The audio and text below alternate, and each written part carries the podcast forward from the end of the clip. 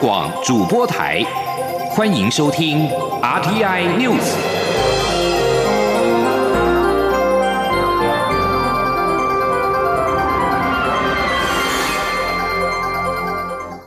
听众朋友您好，欢迎收听这节央广主播台提供给您的 RT News，我是张顺祥。蔡英文总统九号晚间跟华府三个智库举行视讯会议，总统说明将迈入立法四十周年的台湾关系法，不但是体现台美共同维护太平洋地区和平、安全跟稳定的承诺，也支持台湾对抗任何形式的胁迫。总统表示，在台湾关系法四十周年之际，更要确保台湾人民能够够坚持民主信念，继续享有免于恐惧跟威胁的生活。央广记者欧阳梦平的采访报道。蔡英文总统应美国华府智库战略暨国际研究中心 （CSIS） 与布鲁金斯研究院及威尔逊国际学人中心的邀请，九号晚间在总统府连线，与美国重要政学界人士进行视讯会议。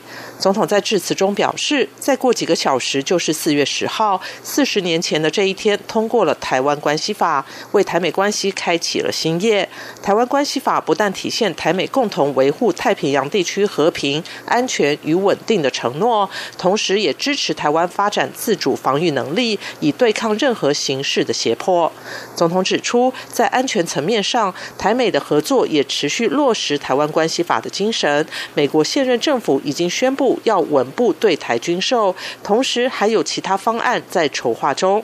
另外，美国也持续支持台湾发展国造能力。台湾已经连续两年增加国防预算，这些作为不是要引发冲突，而是要恪遵《台湾关系法》的精神，确保台海永久和平。总统说：“But we can't do this when we don't have the ability to deter coercion and aggression.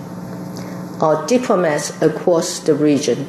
are also working hand in hand to promote our shared values and interests and push back against the growing tide of authoritarianism around the world. We know the dangers of authoritarianism too well. It is an ideology that is fundamentally at odds with freedom and the people's right to choose. 总统表示，中国正大肆否决台湾人民国际参与的机会，这不是因为民进党执政，也不是因为台湾不承认九二共识，而是因为对岸真心认为台湾人民没有独立参与全球事务的权利。中国的所作所为干扰两岸关系的良性发展，造成两岸的不安。此时此刻，世界各地的反自由民主势力也越来越激进。不到两个星期前，中国人民解放军的两架战机就跨越了。台海中线破坏了二十多年来维系和平与稳定的默契。总统指出，面对这些传统及非传统的挑战，更有必要共同回应。台湾已经准备好，很乐意，也有能力尽一己之力，达成双方共享的愿景。在台湾关系法四十周年之际，要确保台湾人民能够坚持民主信念，继续享有免于恐惧与胁迫的生活。更重要的是，确保台湾关系法的条文和精神历久。民间，让双方共享的价值继续行塑这个区域的未来。中央广播电台记者欧阳梦平在台北采访报道。蔡英文总统九号晚间跟华府三个智库举行视讯会议。总统在被问到对于台美政治关系的期望时，表示，他希望美国资深的官员可以向全世界表达，台湾的安全与捍卫民主至关重要。美国将任何损害台湾自由民主与生活方式的威胁视为重大关切的事项。这个讯息不止传达给台湾人民，更应该传达给对岸。记者欧阳梦平的报道。在视讯会议中，担任引言人的美国前副国务卿阿米塔吉首先问蔡总统：“如果可以改变美国与中华民国的政治关系，他希望是如何？”总统表示：“台湾人对于民主体制很自豪，这也是台湾年轻人唯一认识的政体。台湾人坚决捍卫自己的民主政体，抵御所面临的威胁。”特别是来自对岸的威胁。但台湾的民主生活方式确实面临前所未有的挑战。中国利用经济诱因、管控消息来源和政治颠覆等伎俩，试图分化台湾社会，侵蚀民众对公部门的信任，并让人民质疑传统盟友。总统指出，美国及其他理念相近的国家可以提供协助，现在也正在帮助台湾，因为他们更看清中国的威胁不只是针对一个国家或是一种治理方式，还有集体的安全感以及共同的价值与利益。因此，他希望美国的资深官员可以清楚表达，台湾的安全与民主至关重要。美国会将任何可能造成损害的威胁视为重大关切事项。总统说：“So I hope that the United States can make clear at a very senior level that it considers the security of Taiwan vital to the defense of democracy, both here and around the world. And similarly, that it considers any threat to degrade Taiwan's freedom, democracy, and our way of life of critical concern to the United States.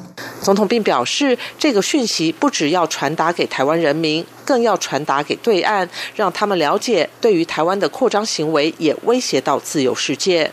前美国在台协会主席普瑞哲提问时，则关心台美双边贸易协定。总统表示，台湾有实力拓展与美国的经济关系，台美双边经济可说是互补互惠，而非相互竞争。双方有共同合作打造贸易协定的潜力。这样的协定可作为印太区域的模范，也可以给予台湾开启大门，迎接未来的机会。其次，中国影响的主要手段就是经济。如果台湾可以和美国及其他自由市场国家结合，就能降低对中国的经济依赖，以及中国对台湾媒体、政治及安全的干预能力。中央广播电台记者欧阳梦平在台北采访报道。蔡英文总统九号晚间跟华府智库进行视讯会议之后，在脸书贴文表示，台美正携手推动许多有意义的计划，要一起为区域的和平跟繁荣带来贡献。总统在贴文当中表示，他跟美国三个重要智库进行视讯会议的时候，同时有两万人透过他的脸书以及 YouTube 频道收看直播。总统表示，从他担任总统以来，在美国国会大力支持之下，台湾关系法持续成为台美双边互动的原则。台湾跟美国的伙伴关系是前所未有的稳固。台湾跟美国也携手合作，推动许多有意义的计划，包括了成立印太民主治理资商平台，举办印太区域保卫宗教自由公民社会对话，扩大推动台美全球合作暨训练架构，与美国海外私人投资公司合作计划，一起为区域的和平跟繁荣带来贡献。总统表示，他们很清楚的告诉国际社会，台湾很乐意也有能力尽一己之力，要与理念相近国家一起达成共享的愿景。台湾就是印度太平洋地区最重要的行动者之一。党外政论杂志《自由时代周刊》创办人郑南荣，为了争取百分之一百的言论自由，一九八九年的四月七号在杂志社内自焚身亡。行政院在二零一六年十二月将四月七号定为言论自由日，以纪念郑南荣。今年是郑南荣殉道三十年。今天四月十号开始，央广推出了四篇专题报道，为您解析台湾得来不易的言论自由与目前面临的挑战。谈起台湾的言论自由发展，一九七零到八零年代，党外杂志扮演不可或缺的角色。当年党外杂志倡议国会改选。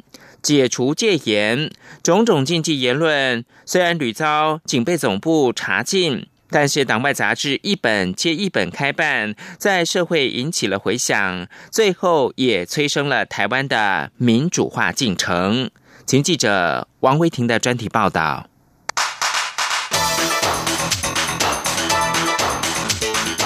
专题报道。一九七零到一九八零年代，党外运动开始发展。党外刊物也应运而生，其中又以《台湾政论》八十年代和《美丽岛》杂志最具代表性。党外杂志由当时的知识分子、海外归国精英领军，撰写文章评论时政，主要议题包括国会改选、解除戒严、台湾国家地位等。曾参与《台湾政论》和《美丽岛》杂志的总统府资政姚嘉文表示。当时台湾社会已经不止满足于一昧批评国民党，所以杂志内容也需要有主张和论述，同时用各种巧妙的方式比喻，让读者更容易了解。姚嘉文说：“哦，还有一句就是有趣的，当时台大医院在混个连体婴，啊，有一个 我们只知道现在知道是谁，有个人就投稿。”说分割的问题哈，讲说该割的割，不不该连的就不要连。那警长呢知道你们在讲独立嘛，就是在台湾跟大陆不应该连在一起啊，什么什么 啊，就他我们就用很多办法来表示一个台湾跟中国是两个都不同的东西。在威权统治的时代，叛逆的党外杂志碰触了执政当局的敏感神经，往往没有出刊多久就被警备总部查禁。杂志办了一本又一本。曾经参与多本党外杂志编辑的邱万兴表示，编辑团队全都名列警总黑名单，就算用假名撰稿编辑，也全都难逃警总的耳目。邱万兴当年为了躲避警总的骚扰，他三个月搬一次家。骑车回家，停在三条街外，甚至交代房东，如果有人打电话找他，一律回答没有这个人。而党外杂志的编辑工作都是漏夜进行，目的也是为了躲避警总跟监。邱万兴表示，编辑团队保密工作滴水不漏，派专人到打字行监督打字过程，在第一时间由专人带回原稿。但是警总就是有办法破解党外杂志的印刷流程。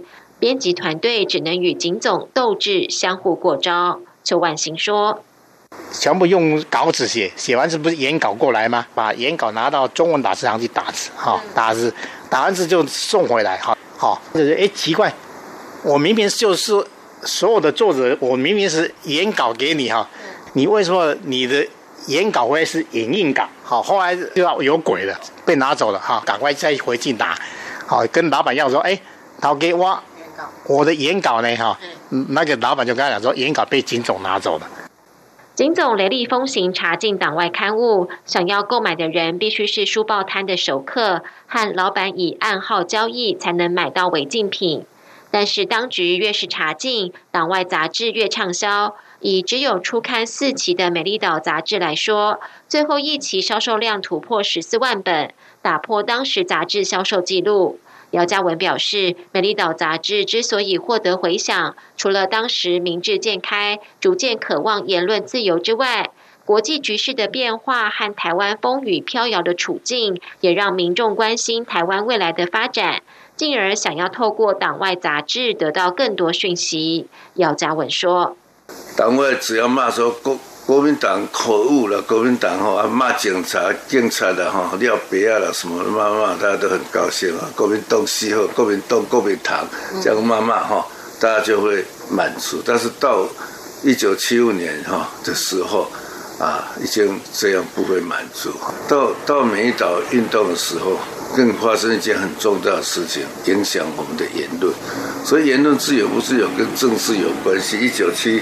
七八年就是卡特宣布跟北京建交这个问题，呃，台湾社会虽然没有出口，虽然不是知识分子，他他们也对这个问题有关心、有了解。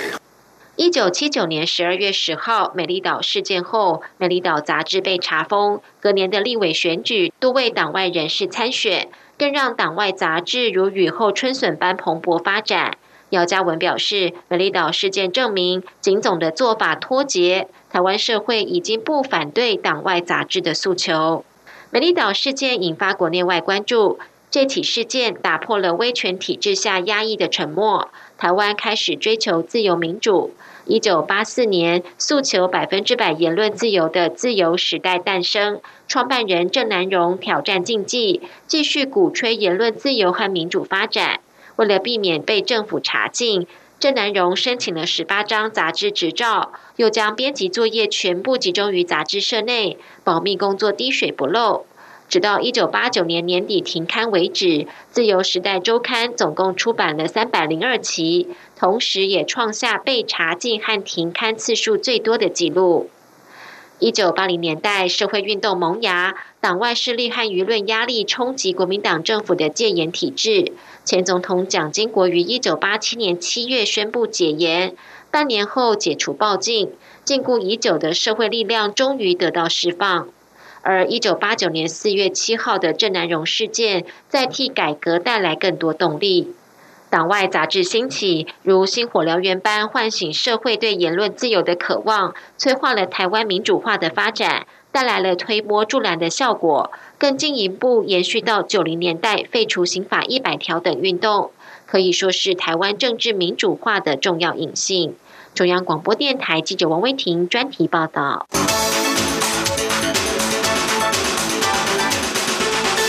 国际新闻：欧洲联盟跟中国九号在布鲁塞尔举行了峰会，双方在最后一刻就联合声明达成协议。中方承诺进一步开放经济，并且深化跟欧盟关系。欧洲联盟跟中国承诺致力推动全球化以及追求国际的规范。欧洲理事会主席图斯克盛赞北京的新承诺是一项突破。中国国务院总理李克强在会后表示，在互相尊重跟平等的基础上面，双方经过了密集讨论，达成一项重要的联合声明，为双方确立明确的目标跟方向。而李克强九号向欧洲联盟保证，北京将不再强迫在华外企分享敏感技术，并且准备处理企业补贴的问题。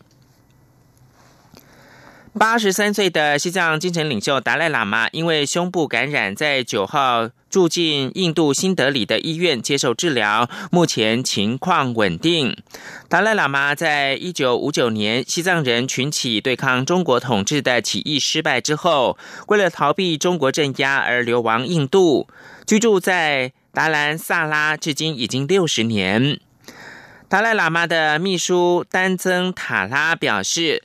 达赖喇嘛九号早上感到不适，被送往医院接受检查。医生诊断他的胸部感染，已经接受治疗。现在他的情况稳定，他将在医院治疗两到三天。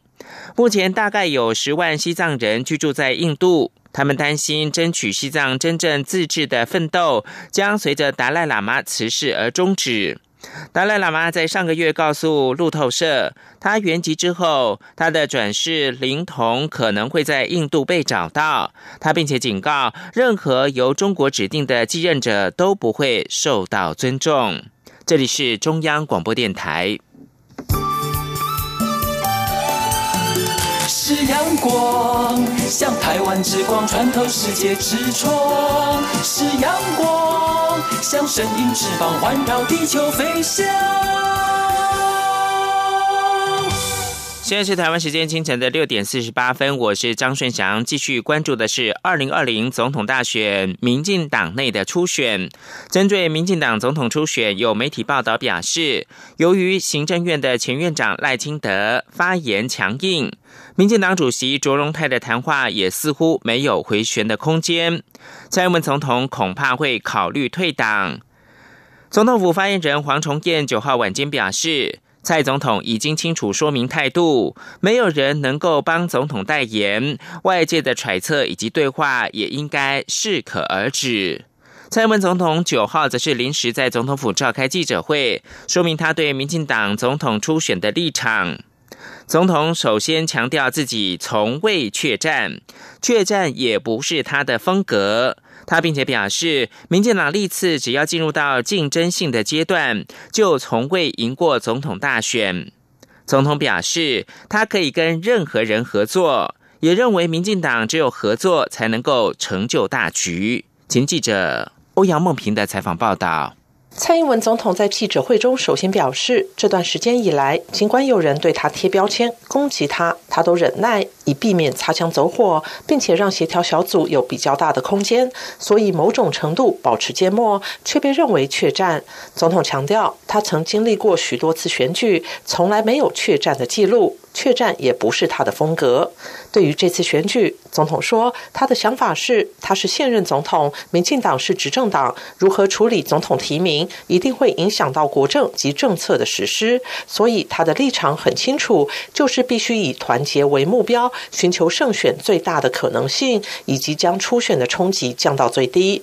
蔡总统强调，这次选举不是个人使命感的问题，而是会牵动民进党及国家的未来，全党必须严肃以对。他并呼吁过。去这段时间，一些不适当的放话要适可而止，他也会约束幕僚。蔡总统并指出，打过初选的人都知道后果，候选人可以有君子之争或释怀，问题是支持者之间的矛盾与对立。民进党历次只要进入竞争性阶段，就从未赢过总统大选。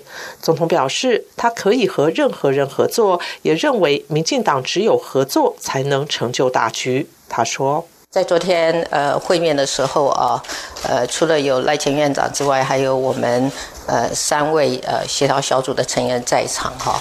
我有呃呃告诉我们这几位的协调小组的成员说，这一局我们是要问一下我们自己，是要谁退呢，还是要合作？哈，那如果合作是我们的选项的话，那我们就应该全党。倾全力去走合作的方向。总统并希望民进党中央不只是办选务、做裁判，而是要站在执政党的高度，发挥领导功能，以胜选为唯一考量，将空间及弹性维持最大，让各种方案都能被讨论。凝聚全党最大的共识及团结。蔡总统也在最后向民进党及党员喊话，呼吁他们要对过去三年的执政有信心。而如何处理这一局，将攸关民进党如何定义过去三年的执政。总统随后接受媒体提问，被问到八号与赖清德会面时是否提出现任优先，是否提到赖清德初选民调要礼让百分之三。总统说他不知道为何有这些传闻，这些在会面中都没。没有提到，也没有讨论技术性的问题。至于如何看待赖才配，总统说，他希望党有最大的空间及弹性，让协调小组协调出最合适的胜选组合。中央广播电台记者欧阳梦平在台北采访报道。民进党党内总统初选，蔡英文总统跟行政院前院长赖清德的蔡赖之争越演越烈。民进党党主席卓荣泰九号除了呼吁双方的支持者克制情绪，回归到理性之外，也提到既然初选已经开跑，就不宜骤然改变。强调党主席不仅不能够逾越党章跟党纲，更要保障制度。而投入初选的赖清德则再度表明会坚定的走完初选的决心。赖清德并且向中执会喊话，强调终止或者是延后选举势必会对民进党造成重大伤害，期盼初选制度能够稳定的走下去。赖清德也反驳所谓的初选必败论，他呼吁蔡总统表态，若初选由他胜出，希望他也能够获得蔡总统的支持，团结合作，自然没有分裂问题。请记者刘玉秋的报道。民进党总统初选进入最后关键协调期，但才来对决僵局迟迟未解，基层对于走入民调决胜负倍感焦虑。寻求连任的蔡英文总统九号抛出合作成就大局的想法，强调民进党历次只要进入竞争性阶段，就从未赢过总统大选。蔡总统也表明自己可以和任何人合作，他认为民进党只有合作才能成就大局。对此，投入初选的行政院前院长赖清德也举行记者会回应，除了再度阐述自己的参选不是为了派系，完全是为了台湾外，也再度说明民自己会坚定走完初选的决心。而对于民进党不断传出中执会将做出终止或延后初选的决定，赖清德也向中执会喊话，强调这样的决定会严重伤害民进党，希望中执委能捍卫民进党的民主精神，初选程序不要改。变。如果明天的中执会不管是终止初选的程序，或是延后初选的程序，势必对民进党造成重大的伤害。民进党如果想要重新赢得国人的支持的话，那中执会就扮演的举足轻重的角色。希望中执会能够响应社会的期待，维护民进党传统民主的精神。让初选的制度能够稳定的走下去。至于民进党内有人提及初选必败论，赖清德则说，民进党无法赢得二零零八年及二零一二年这两次的总统大选，主客观因素很多，归咎于初选并不客观。赖清德说：“支持者会有不同意见，但这就是参选人的责任。他已多次公开向支持者表达要进行君子之争，也希望支持者遵行。若没有互相攻讦，则会舍弃初选的副作用。”赖清德也借此重申：若由蔡总统赢得初选，他会全心全力支持蔡总统。他也期盼蔡总统能表达相同的态度，自然就没有分裂的问题。如果我赢的初选，他也能够支持我，这样团结合作，我们自然而然就可以打赢明年的总统大选，也就不会有分裂的问题。媒体也询问赖清德对现任优先的看法，赖清德说，党的制度没有这样的规定，特别是党主席卓荣泰在竞选党主席时，也向社会大众说明过。至于究竟有无蔡赖配的空间，赖清德说。一定要跟着民主制度走，在总统候选人还未决定前，谈谁配谁都言之过早。他认为，只有经过初选的平台，让国人知道参选理念、治国蓝图，唯有经过这道程序，才能团结国内，把已经分散的力量重新凝聚起来，并没有火车对撞的问题存在。中广电台记者卢秋采访报道。而在国民党方面，初选的争议未解，基层拱韩的声浪不断。国民党中央委员徐文正等人召集了全台湾二十二个县市的党代表，九号一同举行记者会，要求党中央提前在四月底五月初召开全代会，并且征召高雄市长韩国瑜参加总统大选。而国民党的副发言人萧敬言则表示，有党代表或中央委员连署要求召开临时全代会，或者是提前召开全代会，于法无据。记者刘品希报道。